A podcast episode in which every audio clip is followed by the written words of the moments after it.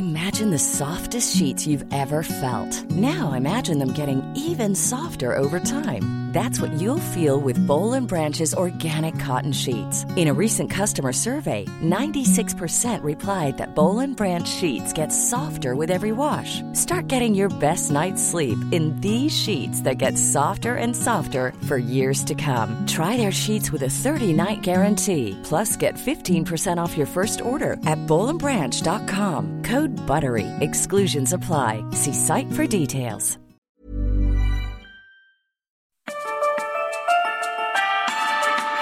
Es la mesa de análisis a fuego lento. Bajo la conducción de Alfredo González Castro en el Heraldo Radio. Iniciamos.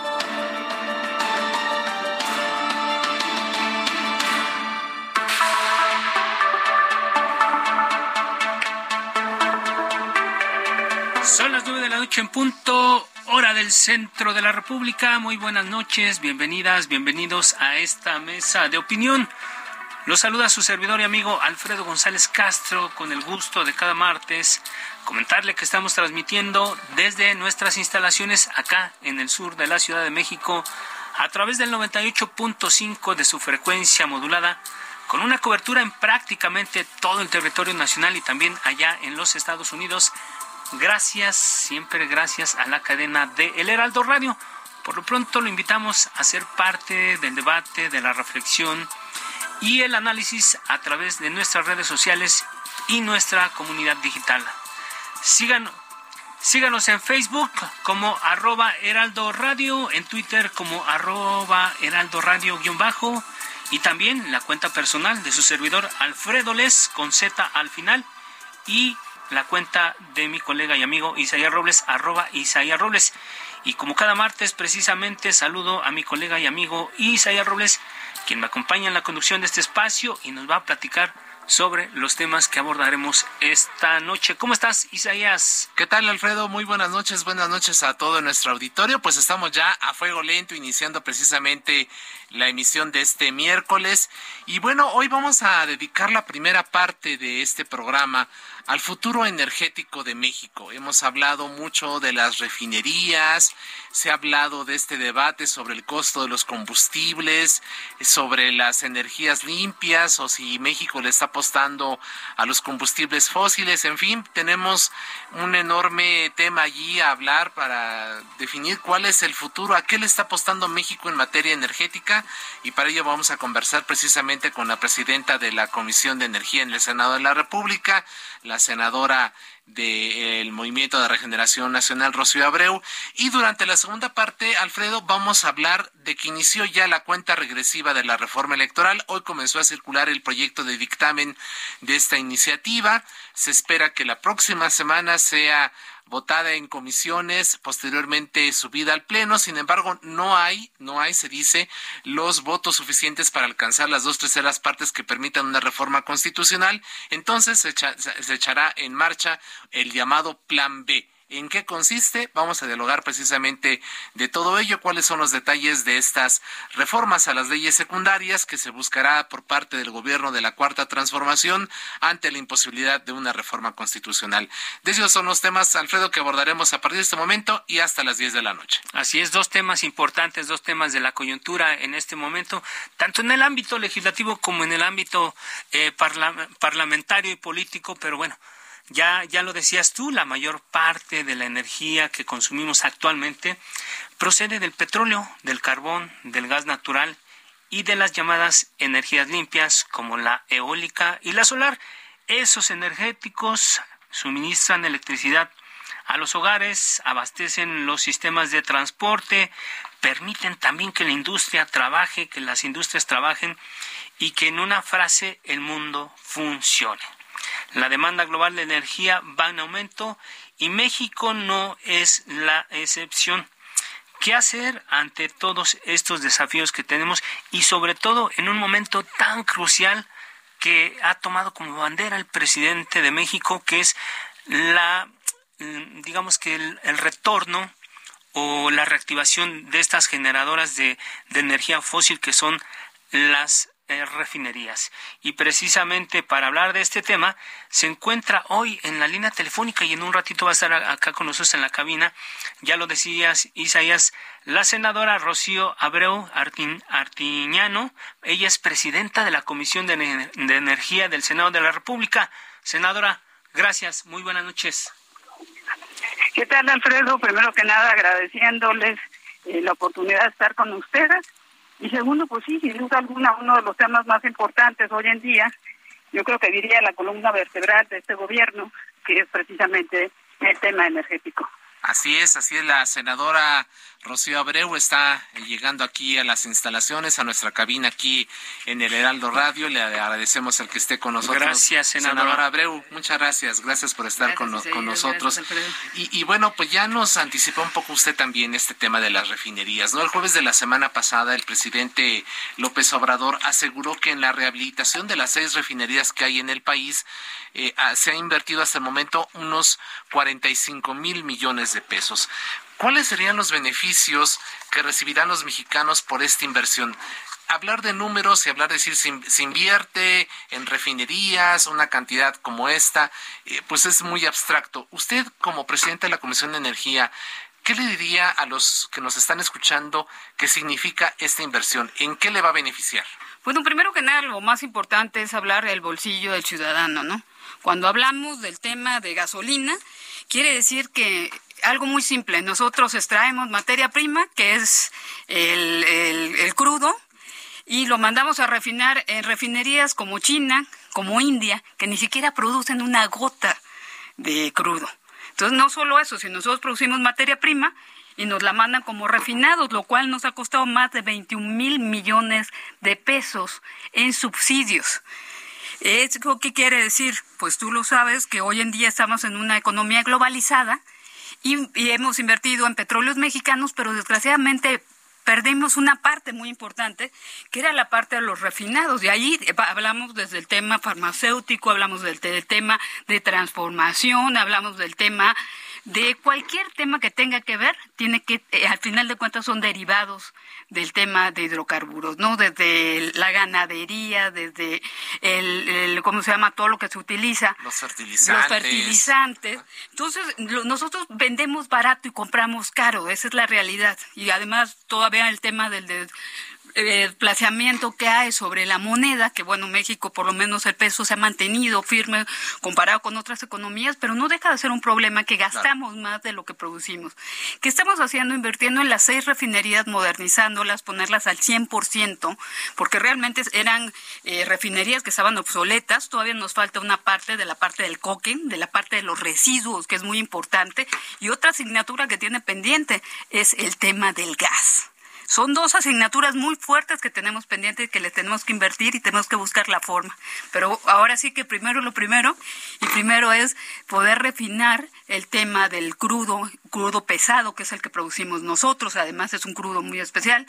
Y bueno, por eso se está invirtiendo en las seis refinerías en Dick Park, que compramos la otra parte, porque ya se había comprado desde el tiempo de Salinas, la primera parte, y dos bocas. Eso nos va a permitir poder abastecer a México del 100% de lo de ahora sí que los refinados del tema petrolero, desde gasolina, diésel, turbocina y todo lo demás. Senadora, y ya lo decía en algún momento el presidente mismo reconoció por primera vez que la refinería Olmeca que se construye en dos bocas, Tabasco, costará hasta 12 mil millones de dólares, con lo que su costo estará alrededor de 50% arriba de los 8 mil millones de dólares que, que se comprometieron al principio.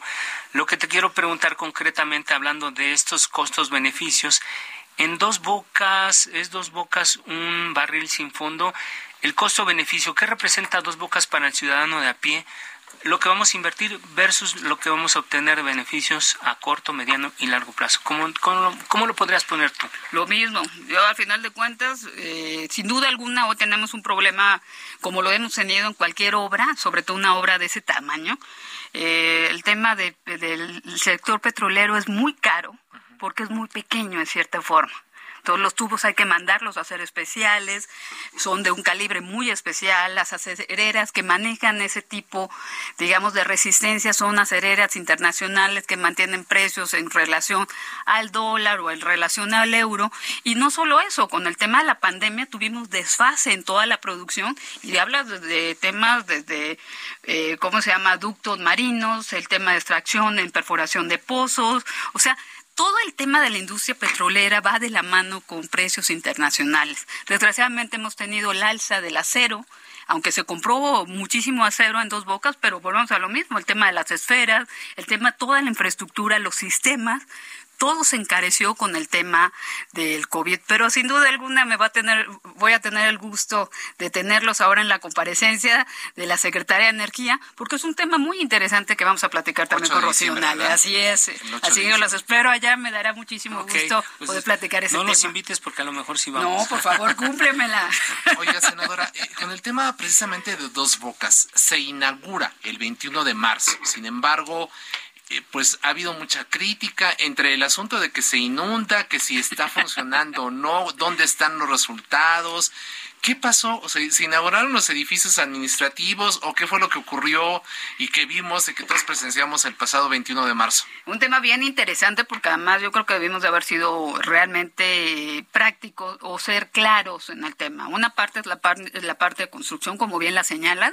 La parte de construcción está lista, se entregó, pero sin duda alguna una refinería del tamaño de la de dos bocas o Olmeca, eh, tiene un sistema de, digamos, de prueba, porque estamos hablando de miles de sistemas, de miles de válvulas, sino que llegamos diferentes componentes que logramos hacer millones de componentes que tienen que ir en una armonía como una maquinaria de reloj. Esto mínimo toma en cualquier refinería ocho meses, eso lo sabemos en la industria eh, precisamente de refinación de crudos. Y bueno, eh, lo que hicieron fue, digamos, la primera etapa que fue poner en marcha el tema de ya la inversión, el tema de cerrar libros, porque la mayoría de ellos ya están en, temas de cierre de libros, y la otra parte es la parte técnica. Sin duda alguna, el compromiso es que tienen que empezar a producir eh, refinados ya al inicio de año, y también será un tema que platicaremos con la Secretaría de Energía, porque es un compromiso que hay. Eh, senadora, hablando precisamente de estas inversiones, Pemex compró la refinería de Dick Park allá en Texas, más o menos, si no mal recuerdo, 600 millones de dólares. Y la pregunta es, ¿no es mejor negocio comprar refinerías ya en funcionamiento que construir una que ya fue inaugurada, pero de la que desconocemos todavía los beneficios. A ver, ¿qué nos puedes comentar? Bueno, sin duda alguna yo creo que hicimos dos operaciones, ¿no? Una que fue precisamente una refinería a la cual ya éramos socios y que hoy en día está funcionando y que además funciona en, en los trenes relacionados con el crudo pesado, porque vuelvo a lo mismo, no todas las refinerías refinan crudo pesado. Nosotros tenemos esa particularidad sobre la mezcla mexicana y bueno, Dick Park tiene la característica de esa refinería, lo que no tienen otras, ¿no? Y el hecho de hacer en dos bocas es precisamente, si te das cuenta, y es algo que no se platica, es por qué dos bocas. Y dos bocas tiene la característica que son dos puertos, el puerto del API y el puerto industrial en materia petrolera. Esto nos permite, primero que nada, poder traer la tecnología de todos lados del mundo, porque aquí se hizo un gran mecano de lo mejor que había a nivel mundial y se compraron diferentes, eh, digamos, equipos y se eh, hizo un gran esfuerzo de trabajar cuatro compañías internacionales, eh, digamos, validadas en ese sentido, en tiempo récord para el tamaño de la refinería. El, el tema de haber hecho dos bocas ahí primero es la eficiencia en el tiempo y la segunda es que tenemos el puerto donde llega todo el petróleo de la sonda del Golfo de donde una servidora es originaria y eso nos permite también la cercanía y evitar parte de lo que nosotros llamamos las trampas del huachicol, eh, a generar nuevos ductos para poder llevar el crudo y refinarlo, el tema de almacenamiento, desplazamiento y lo más importante, no generar un conflicto en una ciudad que crece por la inercia de la propia refinería. Tú lo sabes, un negocio que va bollante, nos vamos instalando alrededor, creamos casas, creamos negocios y al rato se queda como Tula dentro de la ciudad y se nos vuelve un problema terrible, ¿no? Dos Bocas fue pensado en una forma estratégica, en una forma rápida, en una forma que al final de cuentas también garanticemos que los no se nos vuelvan refinerías que al rato también sean un tema de contaminación dentro de las áreas. Tiene lo mejor de la tecnología. Hoy en día eh, nosotros le apostamos precisamente, por eso fue que se hizo Dos Bocas, porque no tenemos refinerías de ese tipo. Dick era una excepción por el tema que ya habíamos trabajado con ellos, que éramos socios, que maneja crudo pesado, pero no es la característica de las la refinerías. distancia incluso, para empezar. Eh, estamos conversando con la senadora Rocío Abreu. Ella es presidenta de la Comisión de Energía del Senado de la República, Isaías. Así es, senadora. Eh, hablaba usted en su primera respuesta del tema de cuando le preguntamos que los beneficios ¿no? de estas inversiones en las refinerías, usted hablaba del bolsillo de los mexicanos. Sí, claro. Y, y en su momento el presidente López Obrador, en, en, incluso durante su campaña, pues prometió que el precio del litro de gasolina iba a ser de 10 pesos. Eh, hoy, pues en promedio anda en 19, 20, 22, 23, dependiendo de la, de la marca, dependiendo de la empresa que esté ofreciéndola. ¿Veremos cumplida esta promesa que hizo en su momento el presidente López Obrador, senadora? Sin duda alguna, pero volvemos a lo mismo. Nosotros tenemos que tener producto, porque si seguimos comprando caro, seguimos subsidiando. Nada más de lo que se ha subsidiado este año, te platicaba hace rato, hay 21.500 millones de dólares invertidos en subsidios. Eh, hablamos de 430 mil millones de pesos que hemos invertido en subsidiar la gasolina. ¿Dónde lo ve reflejado el ciudadano a pie? Es decir, paga menos por la gasolina. Sí, claro, este imagínate, estamos hablando que la gasolina en los meses pasados se subsidió al 100% y el diésel se sigue subsidiando al 100%. O sea, si nosotros no subsidiamos la gasolina, nosotros la tendremos que pagar al doble de lo que Es decir, ahorita si uno sale a la calle, el, el precio del litro de gasolina de la Premium está alrededor de los 24, 25 pesos. Si no existiera este subsidio, ¿le estaríamos pagando a 50 pesos? Eh, podría haber llegado hasta 50 pesos. Ok, pero esto a costo, a, a, costo de qué? Porque se dice que eh, el gobierno está echando mano de fondos importantes, las reservas entonces, quiere decir que estamos subsidiando por el momento, pero nos estamos quedando sin un respaldo económico como país. Al final de cuentas, el presupuesto es una sábana, que simplemente si la jalamos de una punta, descobijamos otra área, ¿no? O sea, el dinero no se multiplica, simplemente hay un presupuesto y al final de cuentas estamos utilizando dinero que siempre se ha subsidiado. México ha tenido un tema de subsidio en las gasolinas desde hace mucho tiempo. Antes teníamos también por la fluctuación del dólar, también nosotros se va el tema. Eso tiene que ver, además es muy importante hablar que los precios de la gasolina es un tema que fluctúa a nivel internacional porque precisamente eh, es donde vemos cuánto podemos extraer, cuáles son los precios de mercado y si nosotros compramos, pues al final de cuentas tenemos que comprar a lo que nos venden. Si nosotros refinamos, nosotros nos podemos ahorrar el subsidio, podríamos bajar el precio de la gasolina y además necesitamos reinvertir dinero. De eso también es un tema muy importante porque la comisión no solo vemos el tema de petróleos mexicanos, que es un gran gigante y una de las patas más importantes de la estabilidad del país, pero otro tema es también Comisión Federal de Electricidad. justo para allá vamos ahorita. Así Pero antes de cerrar este tema, me gustaría preguntarle, senadora, ¿cuándo veremos eh, que, podamos ya alcanzar esta eh, autosuficiencia en materia de, gasolinas y todo esto, para comenzar a ver esta promesa cumplida de una reducción real sin necesidad de subsidios al tema de las gasolinas, ¿no? Porque pues se decía que con la puesta en marcha de, dos bocas tendríamos eso, no estamos viendo ese fenómeno este con, con Deer Park tampoco. Entonces, ¿cuándo los mexicanos cree usted que podríamos ver ya finalmente que den estas inversiones en términos económicos para los bolsillos con la reducción de los precios y de los costos de gasolinas y de, y de todos estos derivados. Nosotros con la inversión que tenemos, poniendo a andar las seis refinerías ya modernizadas como están hoy en día, más el tema de la puesta en marcha de dos bocas, yo le calculo que el próximo año, a finales de año, ya tenemos que tener estabilizado el precio de las gasolinas, siempre y cuando no suceda algo eh, que nos rompa el esquema, como está el problema ahorita, fue el COVID y pasando el COVID tenemos el conflicto de Rusia y Ucrania, donde los precios de los combustibles también se nos van a las nubes, el tema de la oferta y demanda, sabes que vivimos en una economía pues, globalizada y el tema del gas, que es otro tema, otro temazo para hablar, pues se nos va al cielo. Y donde mayor demanda, pues los precios suben. Y si nosotros no somos autosuficientes, pues al final de cuentas tenemos que entrar al, al regateo de los precios internacionales porque pues lo compramos fuera. Así es. Así es. Eh, senadora, ya decías tú un poco sobre el tema de la, de la Comisión Federal de Electricidad y Pemex. Sin embargo, vemos que son 12 eh, empresas que acumulan pérdidas, incluso a pesar de la contrarreforma energética y las ventajas sobre sus competidores, Pemex y la, la Comisión continúan acumulando esto y de acuerdo con sus propios reportes financieros perdieron el tercer trimestre de este año más o menos 102 mil millones de pesos.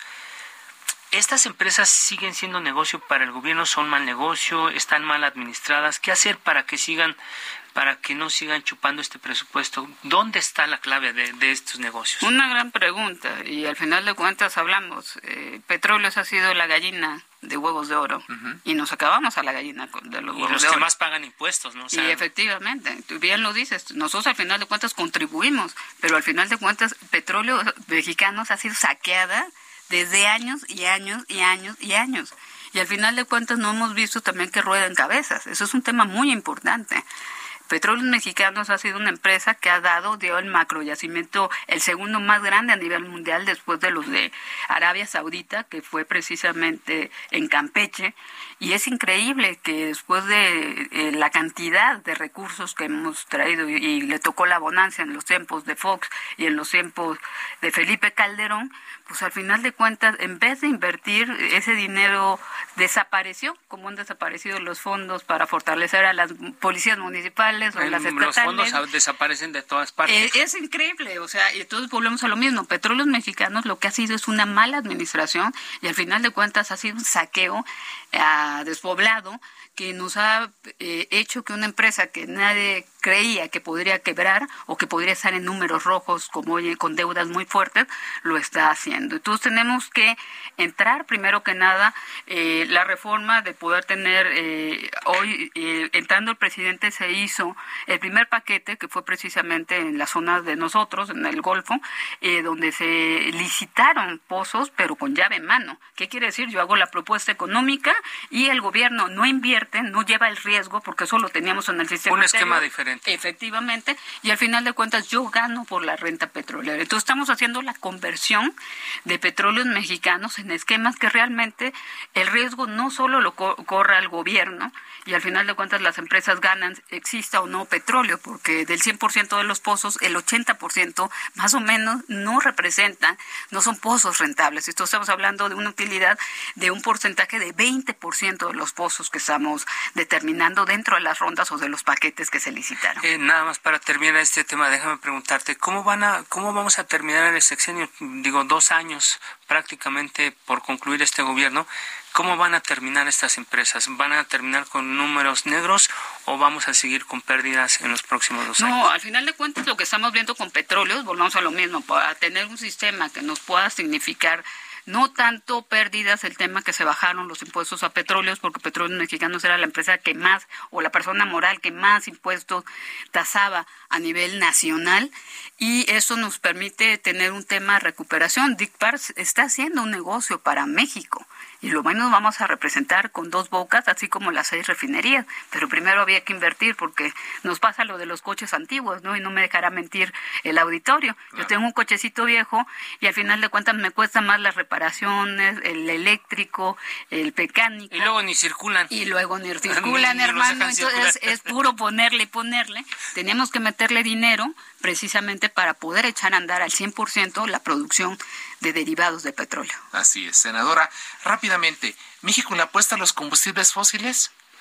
Muy buena pregunta. Nosotros le apostamos a una transformación, a una, eh, digamos, ser autónomos en materia energética. Y hoy en día Comisión Federal es quien más produce energías limpias, con el 55% de las energías, empresas, en cuestiones, estamos remodelando 16 nuevas presas que precisamente eh, para el tema de energías, energías hidroeléctricas, fotovoltaicas. El, segundo parque más importante a nivel Latinoamérica lo vamos a tener en Senora. Ya estamos en la segunda etapa. Es un parque fotovoltaico. Que fueron lo que llevaron a la COP ahora en la reunión. Eh, efectivamente.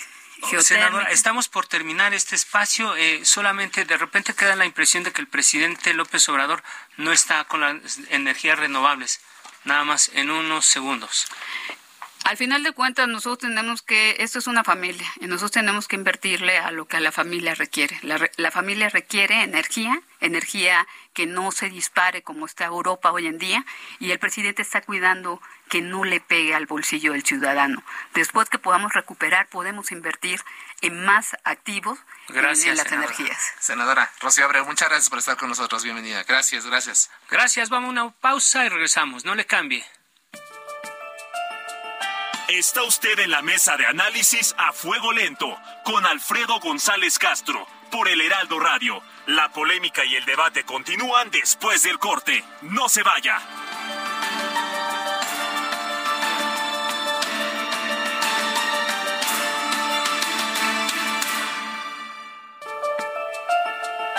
En la polémica por el Heraldo Radio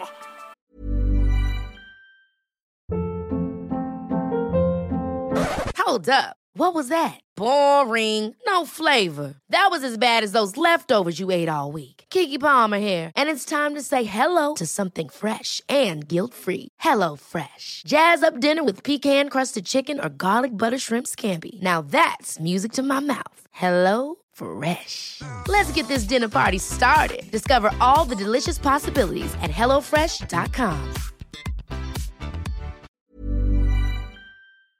con los que saben de política y la desmenuzan en la mesa de análisis a fuego lento con Alfredo González Castro. Regresamos.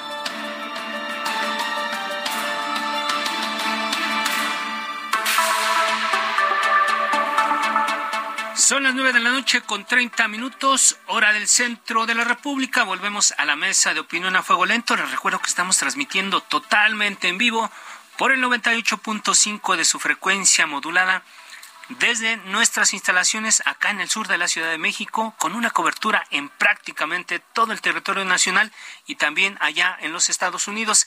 Gracias, gracias a la cadena de El Heraldo Radio. Isaías, amigos del auditorio, estamos de regreso a la segunda parte de esta mesa de análisis, reflexión y también de debate en, en ocasiones. Un tema muy importante en la primera parte que fue el asunto de dónde estamos parados como país en materia energética y por lo que nos comentó nuestra invitada, la senadora Rocío Abreu, todavía hay mucho trabajo por hacer aunque ella mantiene la esperanza de que con el presidente va a haber un cambio importante y deja abierta la puerta a algo que nosotros pensábamos que era contrario, que era el presidente está a favor de las energías renovables un tema que va a dar mucho de qué hablar en los próximos días, pero estamos en otro asunto también importante y de coyuntura, Isaías. Así es, Alfredo, de nueva cuenta, buenas noches a todo nuestro auditorio. Pues la reforma electoral entró ya en etapa de definiciones. Hoy eh, se comenzó a circular el proyecto de dictamen de las Comisiones Unidas de Reforma Político-Electoral, Puntos Constitucionales y Gobernación en la Cámara de Diputados, que consta de 935 páginas. Es un documento que estamos viendo aquí bastante amplio. La ruta crítica es que las comisiones la aprueben el lunes y que se suba al Pleno en la sesión del martes. Pero, ¿cuáles son los escenarios que se vislumbran? Y bueno, para hablar del tema se encuentra aquí en la cabina eh, de El Heraldo Radio el diputado Hamlet Almaguer, secretario de la Comisión de la Reforma Político Electoral, consejero suplente en el INE y consejero nacional de Morena. Diputado, ¿qué tal? Bienvenido, muy buenas noches, gracias por estar con nosotros. Muy buenas noches, Isaías, Alfredo, un placer estar aquí en Heraldo Radio y tener la oportunidad de dialogar con toda nuestra audiencia. A sus órdenes. Yo creo que la primera eh, pregunta que, que está en el ambiente es, ¿está cancelada? Ahí eh, están los votos suficientes para alcanzar las dos terceras partes necesarias para una reforma constitucional. ¿Qué nos puedes decir, diputado? Pues fíjate, Alfredo, que el dictamen tiene muchas virtudes. Es un documento muy extenso, 938 eh, páginas. Y en varias de ellas pues se hacen análisis muy profundos sobre la, la propuesta de reforma constitucional. Particularmente vale la pena analizar la página 835 que establece los siete ejes de la reforma político-electoral a nivel constitucional. Esto va muy relacionado con tu pregunta, porque los partidos de oposición van a tener que explicar por qué van en contra de estos ejes fundamentales de la reforma. Mira, el eje 1 es financiamiento de partidos políticos. Para 2023 el PAN va a recibir 1.100 millones de pesos, el PRI 1.080. Movimiento Ciudadano con cerca del 5% de la votación nacional va a recibir 580 millones de pesos. Uf, mucho dinero. Correcto. Y el PRD con el 3% de la votación, 3.06% de la votación nacional va a recibir 424 millones de pesos. Entonces la oposición se juega 3 mil millones de pesos en esta votación. Y la principal razón por la que están en contra de la reforma político-electoral es esta, porque no quieren perder sus partidas multimillonarias. Pero para el presidente y para la comisión dictaminadora, este es el eje 1, reducción de financiamiento a partidos políticos. Diputado, hay una, acotación. Eh, ya nos, nos dio las cifras de los de lo que reciben parte de la oposición, pero ¿qué pasa con partidos como el del trabajo, como el Partido Verde, que eventualmente son aliados de ustedes allí en Morena en, las en acciones también reciben mucho dinero, hay que quitárselo. ¿A poco están a favor también de que les quiten parte del financiamiento que hoy eh, están recibiendo? Fíjate que en el diálogo que hemos tenido con nuestros aliados, ellos tienen algunas iniciativas secundarias que vale la pena retomar. El PT en materia de eh, financiamiento tiene una postura para ampliar eh, la base igualitaria y disminuir la base equitativa. El presupuesto se divide para partidos políticos se divide en un rango de 30% de manera igualitaria para los partidos y 70 de manera equitativa conforme a la votación que recibieron. ¿sí? Entonces es una propuesta que nosotros estamos dispuestos a, dialogar con, nuestros aliados, nos parece interesante. Esto aceptando reducción, ¿eh? O sea, el PT dice, estamos a favor de la reducción. Todos van por la reducción. Estamos a favor de la reducción, pero nos gustaría que, que la base igualitaria fuera mayor. El problema es que la fórmula para asignación de presupuesto está a nivel constitucional. Se multiplica 65% de la UMA por el padrón nacional de electores y luego ya se aplican estos dos, estos dos factores. En el tema de el segundo eje es acceso de partidos a radio y televisión y aquí también te comento la postura de nuestros aliados. El verde dice los spots de 30 segundos no le sirven a nadie, bombardeas al electorado, ni siquiera alcanza a distinguir qué posturas de, un partido de otro, se presta más para campañas negras. Eh, es conocido como la famosa espotiza, ¿no? Esto de que los bombardean y a final de cuentas el mensaje no permea, pero por ninguno, son miles tal vez de spots, millones de spots. o millones en, en, una campaña, es mucho, ¿verdad? Entonces ellos hablaban en Parlamento Abierto de poder consolidar los tiempos para hacer alguna especie de infomercial o de algún debate un poco más profundo, presentación de una plataforma eh, política. El tercer eje es la unificación de autoridades electorales eh, a nivel administrativo y jurisdiccional, la eliminación de los OPLES, de los mini-INES que existen en los, estados, y los tribunales electorales de las entidades eh, federativas. Aquí el dictamen tiene una tabla en la página 793 que hace un, comparativo de los países de Latinoamérica y que tienen autoridades electorales a nivel nacional.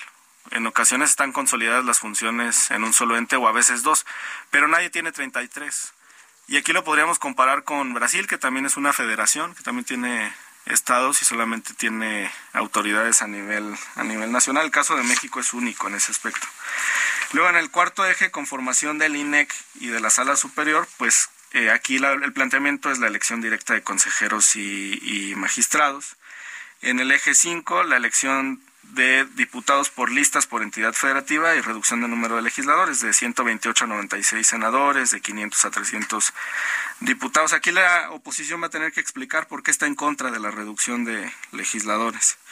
El eje número 6 es voto electrónico. Ese se puede rescatar entero, incluso en un eh, plan B no hay nada que lo, que lo limite. Podría ser una cuestión administrativa, o sea, no tendrá que ser una parte de una reforma constitucional. Sí, no, no es, no es constitucional. Aquí la, la postura que tenemos al interior del grupo parlamentario es lanzar planes piloto que podría ser voto desde el extranjero, porque el voto postal actual es, es carísimo y el voto en representaciones consulares le genera temor a los paisanos, pues para, porque existe alguna redada o algún problema con las autoridades migratorias, ¿no?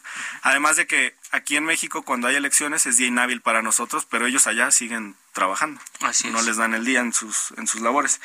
Y el séptimo es la reducción de integrantes de congresos locales, ayuntamientos y alcaldías. Aquí el PRI en una reforma constitucional del Estado de México fue a favor. Hoy el Estado de México tiene menos regidores y síndicos que hace cuatro años.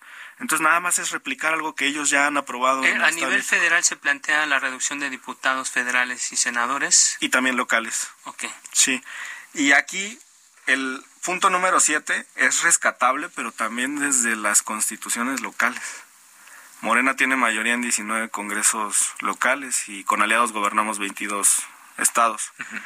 Entonces, pues en un llamado a nuestros compañeros legisladores locales, ellos pueden impulsar reformas electorales locales que hagan realidad este eje 7 de la reforma del presidente López Obrador. Y así podemos ver que gran parte de esto es rescatable en, plan B también. A ver, diputado, si no hay reforma constitucional, ¿qué es lo que se pareciera, lo que se prevé, lo que el escenario más probable, más eh, visible, eh, la opción eh, es la modificación de las leyes secundarias. Una de las primeras propuestas es la fusión, por ejemplo, de la comisión de organización con la de capacitación ahí en el INE. Sí. ¿Esto no afectaría la funcionalidad del instituto? Ha habido ya algunos exconsejeros que, que han manifestado que esto podría en riesgo algunas funciones básicas que tienen actualmente estas dos comisiones. ¿Qué, nos diría usted? Pues en cualquier empresa eh, capacitar forma parte de organizar, ¿no? O sea, a ver, organizas un proceso electoral. ¿Qué tienes que hacer? Buscar a los funcionarios de casilla, insacularlos. Y ya que tienes el sorteo, ya que determinaste quiénes van a estar, pues lo siguiente es ir por ellos y, capacitarlos, ¿no? Pero ¿por qué la capacitación va a estar en otra área que no sea la de organización? Yo creo que si le preguntan a cualquier CEO de una corporación privada, pues te va a decir que es ridículo que estén separadas y con burocracias doradas en ambas comisiones. Además, los consejeros que las integran son prácticamente los mismos. Lo único que cambia es la estructura burocrática que tienen debajo de ellos. Ok, perfecto. Ahora, eh, otro, otro tema que también se, se ha discutido o que se ha trascendido de, este plan B es eh, eh, la reducción del financiamiento de los partidos, que ya nos comentaba usted un poco sobre, sobre el tema, ¿no? Y, y aunque la fórmula para el financiamiento está en la Constitución, ¿se pueden reducir los montos que se les entregan con las leyes secundarias? ¿Esto es viable? No, no, porque son tan cínicos que impugnarían. O sea, podríamos aprobar reducción a nivel secundario, y lo primero que haría el PRI y el PAN es decir, ¿por qué me quitas mis mil millones, no? Claro. Déjame mis mil millones. Y se demostraría simplemente que no es cierto que están a favor de la reducción de prerrogativas. ¿Qué sí podemos modificar? Una partida secundaria, que ya presenté una iniciativa para eso, de la franquicia postal y telegráfica, son 120 millones de pesos. Pues ya ni existe eso. Pero le siguen dando el dinero, se sigue destinando. Eh, como dices, Alfredo, o sea, no se usa. No, ya no, se usa, pero se presupuesta, entonces se aparta ese dinero para ese fin y nunca se ejecuta. Entonces, porque, porque además, porque además una cuestión administrativa a veces es, o sea, una, una cuestión como de esta naturaleza es inviable porque entendemos que en su momento el, eh, Morena, tu partido, dijo yo voy a regresar parte del dinero que tengo de prerrogativas, pero resulta que no hay un mecanismo como para hacerlo y es el momento en que todavía no se materializa como esa devolución de, de dinero, o sea, no porque no por una falta de voluntad, sino que incluso no sé si exista el, el, el digamos el trámite para hacerlo, ¿no? Y, a final de cuentas puede haber voluntad para hacerlo, pero si no existe el trámite, pues creo que no se ha cumplido con eso. Eh, se, incorpora a, esta conversación la diputada federal del PAN, Paulina Rubio Fernández. Eh, diputada, bienvenida, muy buenas noches. ¿Qué tal, Alfredo Isaías? Muy buenas noches a ustedes y a todo su auditorio. También saludo a mi compañero Hamlet. Muy muchas buenas gracias, noches, muchas diputada. Estamos hablando precisamente del tema de las prerrogativas de los partidos políticos, que ante una eh, eh, imposibilidad de una reforma constitucional, como se prevé, pudiese ser el escenario más, eh, más cercano que tenemos, dentro del plan B se habla de, de buscar algún mecanismo para reducir el financiamiento que tienen los partidos políticos. ¿El PAN estaría a favor eventualmente de una iniciativa de esta naturaleza? Mira, lo primero que te tendría que decir es que estoy escuchando a mi compañero Hamlet y me parece muy extraño que ahora diga que no pueden reformar el financiamiento de los partidos desde las leyes secundarias porque impugnaríamos el tema. ¿Cuándo les ha importado eso? Si han sacado muchísimas cosas a través de leyes secundarias que son perfectamente anticonstitucionales y que por supuesto que hemos tenido que recurrir a los instrumentos jurídicos necesarios ante la Corte para que evidentemente se haga lo que se tiene que hacer. Así que me parece de verdad un gran pretexto. Yo te voy a decir qué es lo que leo. Lo que leo es que evidentemente necesitan una mayoría con sus aliados. Y como seguramente sus aliados, que son el PT y el Verde, jamás aprobarían una reducción de presupuesto a los partidos políticos, pues evidentemente no se van a arriesgar a presentarla porque pues ni siquiera ellos querrían, ni siquiera sus aliados los acompañarían. Así que esa es primeramente la, la, la, respuesta que yo te doy. Es, es un pretexto absoluto eso de es que no los van a impugnar. ¿Cuándo les ha importado eso en primer lugar? En segundo lugar, decirle a todo tu auditorio, pues por supuesto que a Morena no le importa reducir el financiamiento de los partidos políticos. Por supuesto que lo único que quiere hacer es desdibujar la voz de la oposición. Y te voy a decir por qué. Porque ellos están operando el partido desde las entrañas del gobierno. ¿A través de quiénes? A través de los servidores de la nación, con más de 24 mil personas desplegadas haciendo campaña todos los días. Esa persona que va y toca la puerta de los ciudadanos y les dice, oiga, está recibiendo su programa social, ah, acuérdese que se lo manda el señor López Obrador, que es de Morena. Esas personas que andan con su chaleco guinda recorriendo por todas las calles este, eh, a la gente, esos son los operadores políticos de Morena. Así que por supuesto que no necesitan presupuesto de partido porque tienen el triple de lo que de lo que podríamos rastrear cuatro mil millones de pesos de lo rastreable para los servidores de la nación. Gracias, diputada. Pues para alusiones personales, como dicen en el Congreso, diputado Almaguer. Pues no contestó, no dijo si el PAN está a favor o no de la reducción del presupuesto de partidos políticos. ¿Están a favor o no, diputada? no está, no estamos en ese tema, puesto que no hay ninguna iniciativa puesta sobre la mesa. En el momento en el que hay una iniciativa puesta sobre la mesa, por supuesto que con justa razón estaremos discutiendo la reforma secundaria. Pues Pero el partido el Partido Acción Nacional no conoce ninguna reforma secundaria que incluya esto. No, pero el dictamen, página 835 del dictamen. Diputado, por favor, por supuesto que sabe usted que vamos en contra del dictamen y ah, no, pues por ya respondiste, vas en contra de la reducción al financiamiento, ya diste la respuesta. Y no por esto, vamos en contra del dictamen porque son manzanas envenenadas a la ciudadanía. Lo que quieren ustedes es desaparecer el INE. Y no lo digo yo, y no lo dice el PAN, lo dice la propia iniciativa del presidente en la página 10, donde dice suprimir al INE. No, parece que no conoces los antecedentes. es que abandoné la pena porque ese ha sido un punto de discusión. Incluso hubo una marcha multitudinaria que hablaba precisamente de la, de la desaparición del INE. ¿Dónde, ¿dónde plantea esto el dictamen? La diputada desconoce la, la diputada desconoce la estructura de un dictamen. Es muy ah, similar al de una sentencia. Déjame, déjame terminar la idea nada más, por favor. No, no, no, es que es, muy similar, es muy similar a la estructura de una sentencia. La primera parte son los antecedentes, que serían los resultados. Es una narrativa de lo que se ha presentado. La parte definitiva es la estructura que está en las últimas páginas del decreto. decreto diputado. Es lo que estoy diciendo, déjame terminar. y por favor lee el transitorio tercero. El Instituto Nacional de Elecciones y Consultas sustituirá al Instituto Nacional Electoral. No dice que se suprime, dice que hay una sustitución. Mira. Es diferente una supresión a una sustitución, es una evolución de la entidad. Pero pues si no lees los transitorios, ¿cómo vas a conocer el Mira, resultado? Alfredo e Isaías, eh, eh, eh, les voy a decir que cuando uno prepara un pastel de chocolate, y entonces dices que es un pastel de chocolate, pero resulta que lo haces de zanahoria, entonces ya no es un pastel de chocolate. Y eso es lo que está haciendo justamente Morena. Quieren decir que el INE continúa cuando le cambian toda su estructura organizacional, empezando por la estructura de su propio consejo, que quieren, que quieren se haga a través del voto popular. ¿Y por qué estamos en contra de esto? Porque suena muy democrática la propuesta. Lo que no le dicen a la ciudadanía es que una elección nacional de ese tipo le costaría al país nueve mil de pesos, que es lo que cuesta hoy justamente una elección nacional como la de presidente, que es la única que tenemos. Página 720 del dictamen, diputada. Es que no lo has estudiado, no lo has revisado. Aparte, diputado, por favor, si yo fui hoy en la comisión la que les dijo que la parte sustantiva estaba a partir de la página 900. Le estoy mostrando, sí, pero tú te fuiste muy al final. Te estoy hablando de la 720, no de la 900. Aquí se la estoy mostrando, Alfredo, ya. El proyecto de... Es la opinión del Centro de Estudios de las Finanzas Públicas, que desglosa los ahorros con la reforma.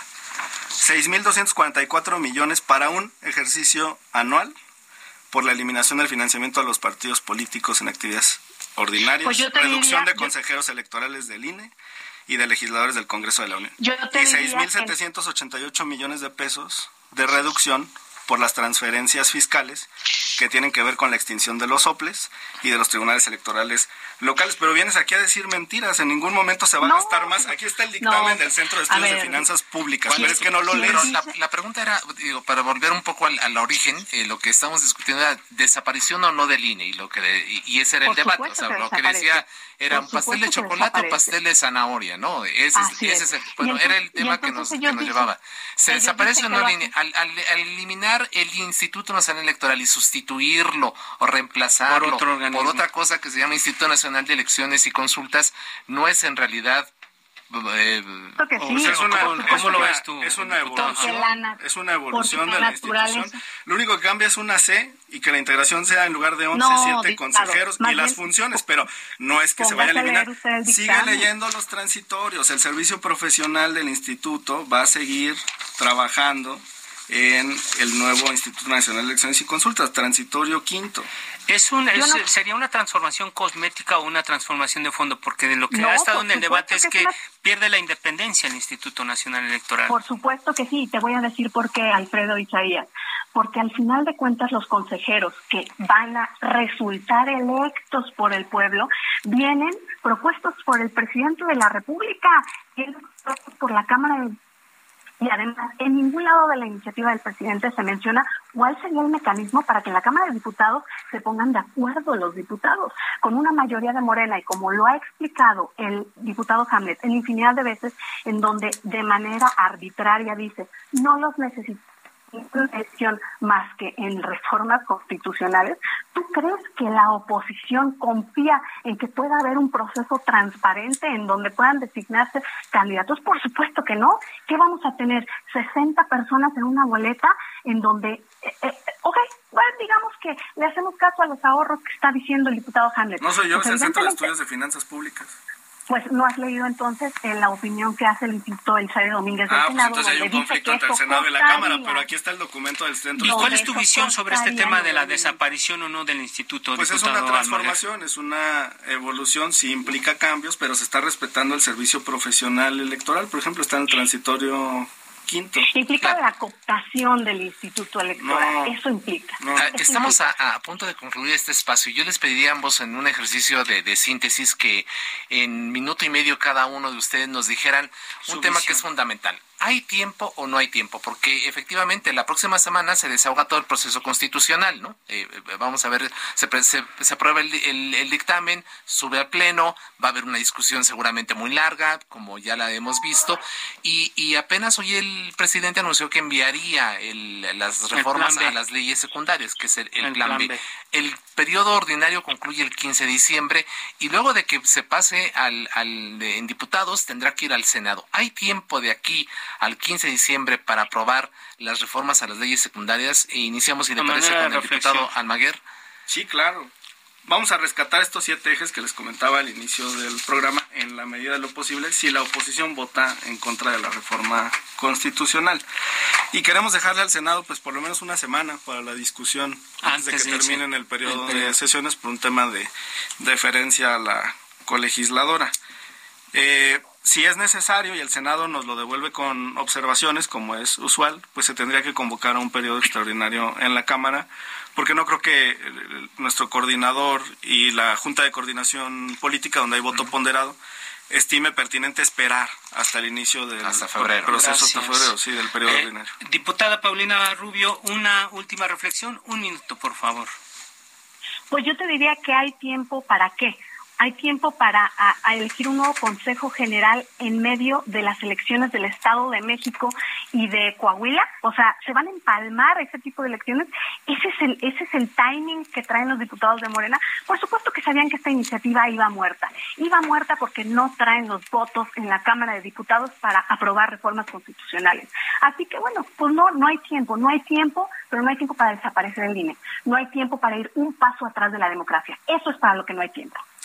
Bueno, pues ahí están dos posturas que a final de cuentas vamos a ver este debate en los próximos días allá en el recinto legislativo de San Lázaro agradecerles, eh, diputada eh, Paulina Rubio, gracias, eh, Fernández, diputada, gracias de Acción Nacional, gracias por tomarnos la llamada y participar en esta reflexión, en esta polémica también y en este análisis, y también agradecerle al diputado Hamlet Almaguer, que es secretario en la Comisión de la Reforma Electoral y también diputado por Morena. Isaías, llegamos al final de este espacio, nos ganó el tiempo. Así es, y bueno, pues estaremos pendientes, por supuesto, del debate que se dará en los siguientes días allá en el Palacio Legislativo de San Lázaro y posteriormente en el Senado Gracias a ambos legisladores. Agradecemos también a quienes hacen posible este esfuerzo. Ángel Arellano en la producción, Ulises Villalpando en los controles técnicos, Gustavo Martínez en ingeniería.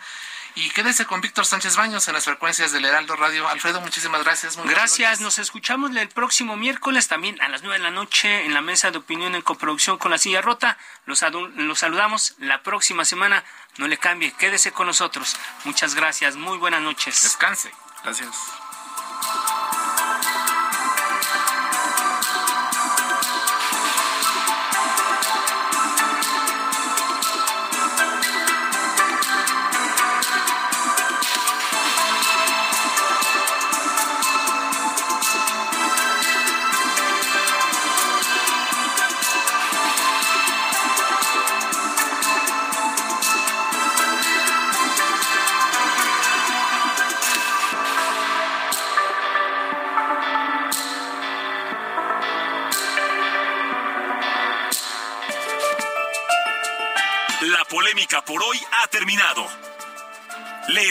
El próximo martes para que con los expertos analicemos la noticia y a sus protagonistas en la mesa de análisis a fuego lento por el Heraldo Radio, con la H que sí suena y ahora también se escucha.